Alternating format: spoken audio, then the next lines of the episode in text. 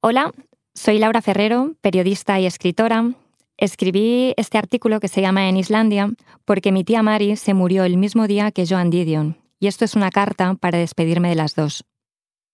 En Islandia, a la carretera principal que recorre el país la llaman Ring Road porque tiene forma de anillo. Esta curiosa forma responde al hielo y a la propia geografía, que hacen inaccesibles determinados puntos, pero también a la supuesta existencia de los elfos, criaturas de las leyendas y el folclore islandés, a los que se conoce también como la gente oculta o escondida. Pasar por sus dominios sería molestarlos, y nadie quiere molestar a los elfos. Así pues, podríamos decir que la principal carretera islandesa está construida teniendo en cuenta algo que no se ve. Criaturas que habitan dominios remotos y quizás inexistentes, pero que configuran la realidad. Mi tía Mari murió el 24 de diciembre. Pasamos horas sentados en una habitación de hospital, abstraídos por esa discreta sinfonía de ruidos, los pitidos, el goteo, el zumbido lejano de unas máquinas que impiden que se corte el delicado hilo de la vida que queda. Por las enfermeras también, que iban entrando para comprobar las constantes en esas estudiadas coreografías que envuelven siempre el final de la vida. Y por nuestro silencio. Lo que más me aterroriza es que la gente a la que amo no me hable, que no pueda decirme ya, voy a estar bien, durante todo ese tiempo no pude dejar de mirar la muñeca izquierda de mi tía, con la pulsera cuentapasos de caucho lila. Nunca se la quitó, ni siquiera aquellos últimos días en que no dio ni uno. Aquella noche, cuando me fui del hospital, se me vino a la cabeza que la magia para los niños ocurre siempre por las noches. El ratoncito Pérez, los regalos bajo el árbol, los Reyes Magos. Desde la noche del 23 deseé el milagro, la mejora, la promesa implícita en ese nombre, mañana. Pero mi tía Mari murió y no hubo magia aquella noche. Murió muy pocas horas después de que lo hiciera una mujer que había sido importante para mí, de manera distinta porque nunca la conocí, y esa mujer era Joan Didion.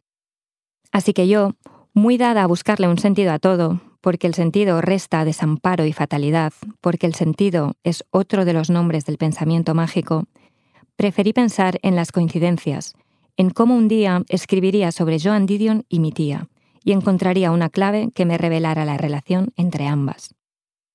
Didion tiene una frase que dice así, Escribo para averiguar lo que quiero y lo que me da miedo, porque hay veces en que la vida llega a través de la escritura y no al revés. Y de hecho, algunas cosas en mi vida empiezan después de ser escritas, porque las palabras resguardan también del dolor. Y así, si piensas cómo vas a escribirlo, no estás pensando en cómo vas a atravesarlo. Nunca conocí a Joan Didion, pero a los 18 años compré un libro que tardé mucho tiempo en entender, El año del pensamiento mágico. Cuenta Didion que a veces te falta una persona y que el mundo entero te parece vacío, y eso es lo que ocurre con el duelo. Relata que cuando su marido, el escritor John Gregory Dune, murió, ella no fue capaz de tirar sus zapatos, por si volvía. Los objetos son, supongo, lo que permanece. Sobre ellos escribí en el texto para el funeral de mi tía, en el que dije algunas obviedades, como no podía ser de otro modo, pero también conté que ella, en estos últimos tiempos, se había comprado unas mopas para los pies. Eran de color verde fluorescente e iba surcando el parqué con aquellos tentáculos coloridos.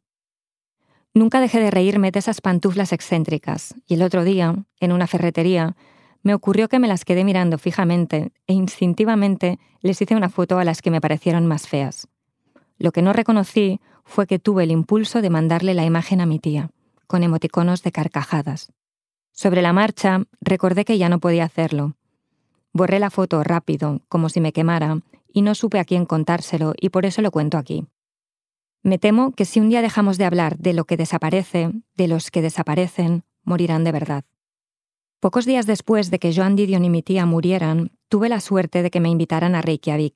Fue ahí cuando, tras el mostrador del hotel, un chico me contó aquella historia maravillosa de los elfos, de la gente escondida. Me lo contó convencido, sin dudar. Mencionó incluso el lobby elfo, y me reí. Pero a ver, si estáis tan seguros, alguna marca habrán dejado los elfos, ¿no? Me atreví con cierta sorna. Me miró con curiosidad y supongo que pensó que no todo lo que existe tiene que haber sido visto alguna vez.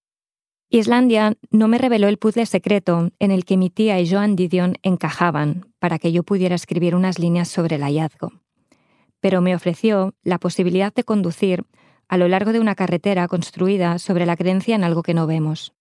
Entonces entendí que también nosotros vivimos así, apuntalando nuestros días sobre ese hondo deseo de que los que se han ido nunca se vayan del todo.